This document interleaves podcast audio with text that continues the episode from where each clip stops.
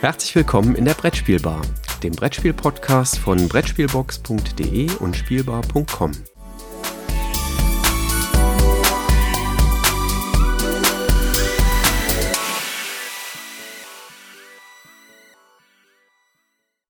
Wir befinden uns 35 Kilometer südlich von Kassel in Morschen.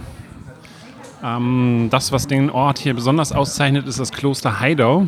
Und da haben wir jetzt das letzte Wochenende verbracht und sind gerade am Ende des Presseevents von Kosmos und wollten eigentlich, naja, euch auch teilhaben lassen und mal zeigen, was es hier an tollen Sachen gegeben hat. Und wir haben, glaube ich, fünf, nee, sechs Spiele dieses Wochenende durchgespielt, ähm, wobei wirklich ein paar ganz gute Dinger dabei waren. Jürgen, was hat dir besonders gut gefallen? Äh, ich fange mal chronologisch an, weil das erste hat mir auch wirklich äh, ausgesprochen gut gefallen. Das war Roll for Adventure. Äh, eins der Spiele, was jetzt im Herbst für Essen ähm, von Cosmos auf den Markt kommt. Ähm, das Roll im Namen sagt schon, es geht darum, dass wir Würfel werfen. Äh, die Würfel haben den entscheidenden Einfluss auf die Spielmechanik. Was ich ganz toll fand, war, es ist ein kooperatives Spiel. Wir spielen also gemeinsam gegen, letztlich gegen einen Kartenstapel, aus dem immer mehr ähm, Kreaturen herauskommen, die wir halt besiegen müssen. Ähm, und äh, wir spielen reihum, werfen unsere maximal fünf Würfel, das hängt von der Spielerzahl ab. Ähm, in voller Besetzung sind es eben maximal fünf Würfel plus gegebenenfalls Bonuswürfel. Ähm, werfen die, setzen die dann ein, ähm, und zwar immer eine Zahl. Also wenn ich drei Sechsen gewürfelt habe, kann ich die drei Sechsen einsetzen. Wenn ich nur eine Fünf gewürfelt habe, kann ich auch nur eine Fünf einsetzen. Und ähm, kann damit Aktionen auslösen. Ähm, und diese Aktionen helfen uns, das Spielziel zu erreichen. Wir wollen nämlich fünf bzw. sechs Kristalle, je nachdem, welchen Schwierigkeitsgrad wir spielen. Geht sogar bis erreichen. Schwierigkeitsgrad 8 am Ende. Also oh, so weit sind wir gar nicht gekommen. einiges zu bieten noch. Ja, okay, dann ist also da noch was drin. Äh, wir haben im ersten Spiel kolossal verloren. Wir sind voll vor die Wand gefahren. Das äh, ging uns genauso. Wir haben nach fünf Minuten eigentlich den Gegner vor der Wand gehabt, äh, beziehungsweise wir da drunter.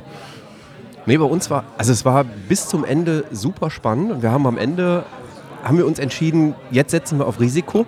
Wir gehen jetzt und versuchen, diese eine Herausforderung da noch zu schaffen.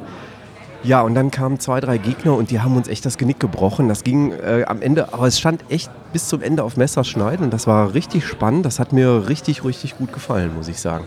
Also ich hatte an das Spiel so gar keine Erwartungshaltung, weil mich persönlich dieses Cover nicht so angesprochen hat. Aber das ist jetzt das mein Geschmacksempfinden. Ich bin aber auch sehr positiv von dem Spiel angetan. Und was ich richtig toll fand, es war sehr schnell, kurzweilig und wir haben viel geredet, viel miteinander uns ausgetauscht, ohne aber irgendwie ins Labern zu kommen, um es mal so auszudrücken. Also es findet eine, wirklich das kooperative Element ist da wirklich hervorstechend. Und das war hm, ja eins der Highlights, die wir hier hatten.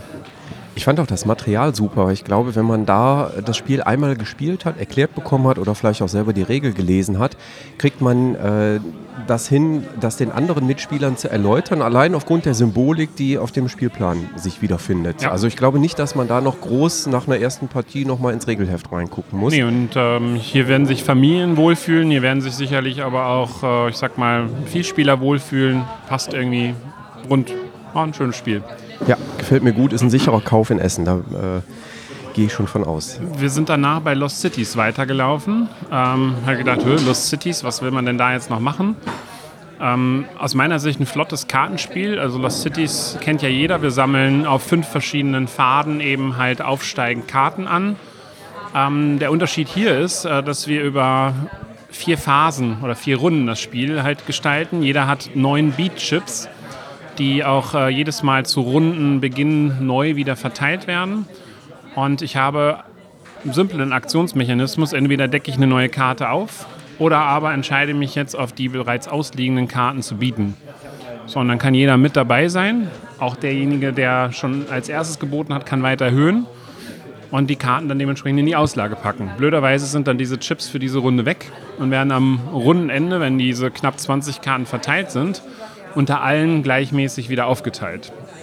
Wir hatten eine Runde, da kam gerade dieser Auktionsmechanismus super rüber, ähm, war immer extrem knapp und ähm, ja, also alle vier, die da am Tisch saßen, waren, waren sehr begeistert von dem Spiel und haben sich gewundert, was man aus Lost Cities an der Stelle noch rausholen kann. Ja, ich muss zugeben, mich hat es nicht so geflasht. Ähm, das war, glaube ich, aber auch einfach, lag an der Reihenfolge der Karten, die kamen. Bei uns hatten wir eine Runde, da waren in der ersten Runde sehr, sehr viele Karten, die so eine Sammelreihe abschließen, also 8er, 9er, 10er, wo danach nicht mehr viel zum Verlängern kommt.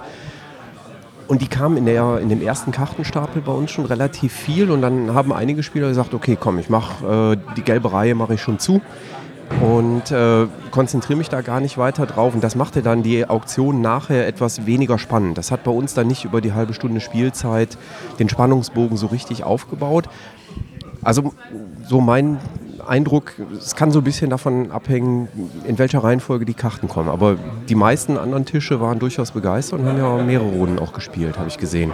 Ja, müssen wir mal abwarten. Also muss man wahrscheinlich mehrere Partien sich mal anschauen und äh, dementsprechend gucken, wie sich das über verschiedene Kartenkonstellationen so abbildet. Ja. Ähm, wir sind dann noch nach Ägypten gereist.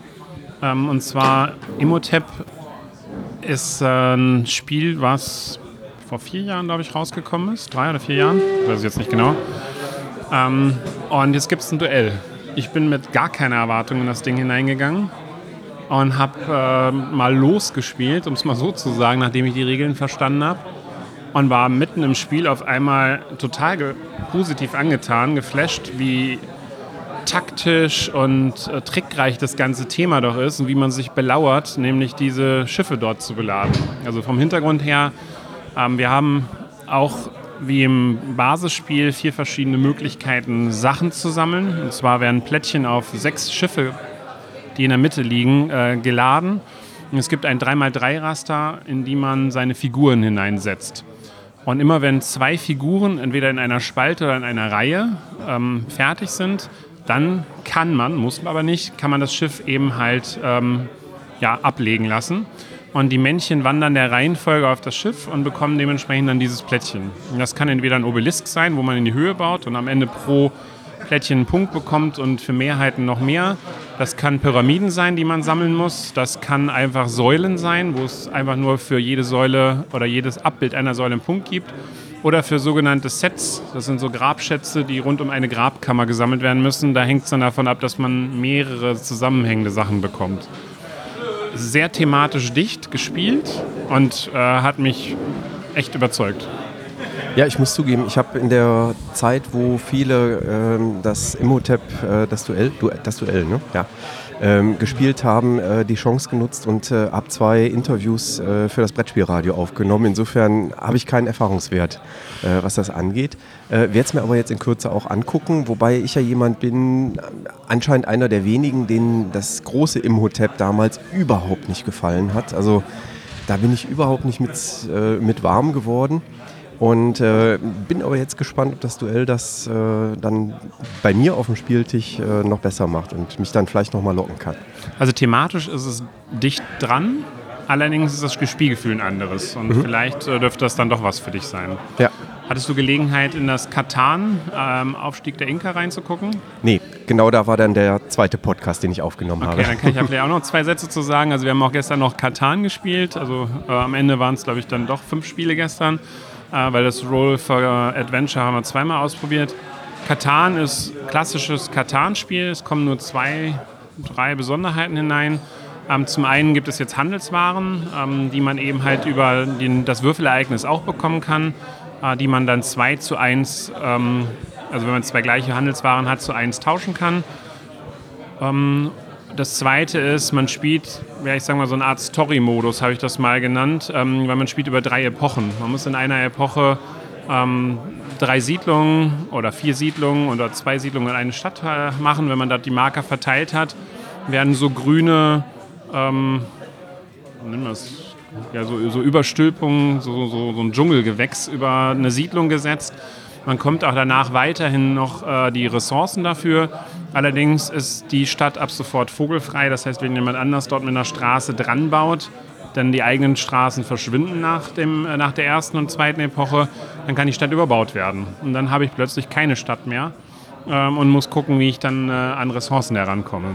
Das erinnert mich jetzt von der Idee her ganz spontan an Small World äh, bzw. Vinci, den Vorgänger davon. Ja, das hat so ein paar Elemente davon. Ähm, das ähm, meinte gestern ein Mitspieler halt auch, äh, weil dann ja auch da Plättchen verschwinden und so entsteht was und, und wächst wieder was zusammen. Es ist ein bisschen eine größere Kontinuität hier, ähm, weil das Ding ja nicht komplett verschwindet und überbaut werden kann. Ähm, und bei Small World ist, ist der Umschlagsfaktor einfach viel höher. Aber es geht so ein bisschen in die Richtung. Und ähm, ich fand das ähm, gelungen, wie man Katan über diese Elemente eben halt nochmal neu oder weiterentwickeln kann. Ja, das klingt sehr spannend, weil Small World ist äh, auch einer meiner Favoriten. Das mag ich auch unheimlich ja. gerne. Tschüss. Prima. Dann ging es heute Morgen weiter, zumindest bei mir. Mit Tribes. Genau. Tri Tribes ist äh, ein äh, Kickstarter gewesen ursprünglich. Ähm, hatte da den Titel Tribes Early Civilization. Ähm, den habe ich damals tatsächlich unterstützt. Also ich hatte das Tribes schon vor einem halben, dreiviertel Jahr oder so gespielt und war ganz begeistert, als ich jetzt gesehen habe, dass Cosmos das nochmal für einen größeren Markt einfach äh, aufrollt. Das war damals ein äh, Eigenverlagsprodukt ähm, von dem Autor selber, wenn ich es auch richtig in Erinnerung habe. Eine entsprechend kleine, niedrige Auflage und das Spiel hat definitiv äh, mehr Bekanntheit äh, verdient.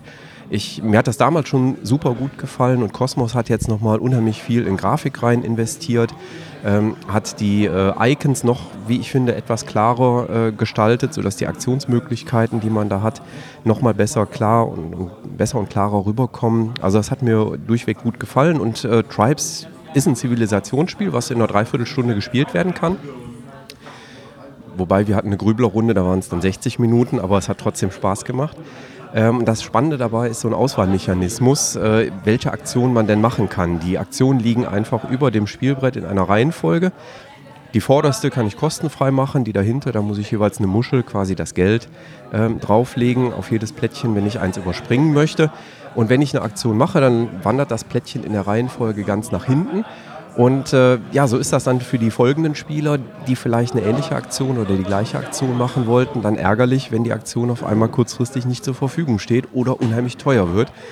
Und das trägt tatsächlich äh, unheimlich in die, in die Spannung rein. Also mir gefällt das unheimlich gut. Die Grafik ist, finde ich, super geworden. Das sieht ganz toll aus. Und da bin ich gespannt, wie viel Aufmerksamkeit das dann auch auf der Messe ähm, kriegen wird, das Tribes. Also mir hat die Grafik auch gut gefallen. Ich fand das Spiel vom Grundsatz her auch okay. Okay sage ich deswegen, weil ich, äh, ich habe äh, zweimal gnadenlos verloren. Ich weiß nicht, ob das an meinem Spielvermögen liegt oder nicht teilweise auch daran, dass mir Aktionsmöglichkeiten nicht zur Verfügung lagen, weil ich äh, einmal auch vierter Spieler war. Ähm, wo, wenn man da was aktivieren muss, halt sich möglichst viele eben halt auf diese drei äh, Aktionen dort ähm, konzentrieren und die dann erstmal wieder hinten anstehen. Ähm, aber ich glaube schon, dass das Spiel einen gewissen Reiz hat und ich muss es auch definitiv nochmal weiter ausprobieren. Aber ich bin noch nicht so geflasht, wie ich von den Spielen am ersten Tag war. Ähm, aber ich sehe da durchaus einen Reiz in dem Spiel. Das letzte Spiel, was wir heute Morgen, oder was ich zumindest heute Morgen gespielt habe, hat mich dann aber nochmal extrem geflasht. Äh, nämlich die Kids-Variante von Exit. Ähm, ein ja, für Kinder runtergebrochene ja, letztlich Aneinanderreihung von Rätseln.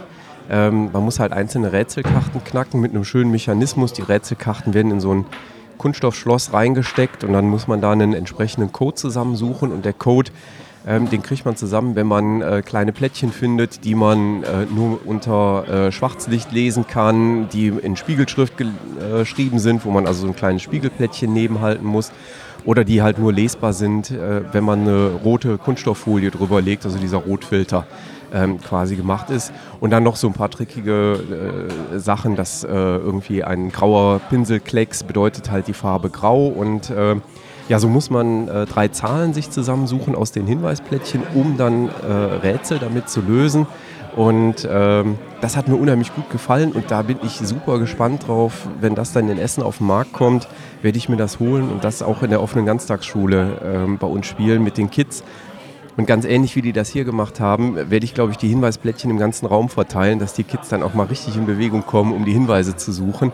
Da freue ich mich richtig drauf. Also das ist, äh, glaube ich, eine sehr, sehr gelungene Adaption äh, von Exit eben für jüngere Kinder. Ich würde mal sagen, so ab sieben Jahren, weil ähm, die äh, Hinweisplättchen halt auch Schriftzeichen enthalten. Also man muss dann schon lesen können, aber super klasse. Ja, da, da sind, glaube ich, 60 Rätsel enthalten in vier verschiedenen Schwierigkeitsstufen. Und ähm, während, ich sage mal, ich mich bei den ersten drei Schwierigkeitsstufen waren sie angenehm, fand ich die in der, im letzten Level schon auch teilweise ganz schön knackig. Also es war jetzt nicht so, dass man sagt, das macht man mal so eben so. Also ich glaube, hier werden Kinder eine Herausforderung auch haben, wenn sie die ersten Rätsel mal so das Feeling für sich äh, gefunden haben, auch nach hinten heraus in das Knackige hineinzukommen. Aber macht auf mich einen sehr, sehr guten Eindruck. Es war auf jeden Fall hier im Raum ein sehr starkes Gewusel. Und äh, selbst die Erwachsenen hatten hier tierisch Spaß, äh, die Rätsel zu lösen. Und äh, diese Karte, die dann anschließend in so ein, so ein großes Schloss hineingesteckt werden muss, ähm, dann eben dort den Code einzugeben. Ja, also das hat äh, mein Lieblingswort Aufforderungscharakter. ja. Ja, prima. Das war's schon, ne? Ja, das waren zumindest von meiner Seite die Sachen, die ich äh, spielen konnte. Wir sind ja auch mit 15 Minuten äh, jetzt ganz gut dabei. Und wenn ich da so rüber gucke zu dem anderen Tisch, dann sitzt der Martin Klein da und wartet, dass wir endlich fertig werden, weil ich den mit nach Hause nehme. Wir wohnen ja quasi in Nachbarorten. Ja, dann an dieser Stelle schönen Gruß an Martin Klein. Und ähm, wir sind fertig. Ich hoffe, es hat euch gefallen. Wenn ihr Anmerkungen habt, dann bitte an das äh, E-Mail-Format dort antworten und demnächst gibt es mehr von uns. Ja, prima. Tschüss. Und dann sehen wir uns beim nächsten Mal in der Brettspielbar wieder. Prima, Ciao. bis dahin, tschüss.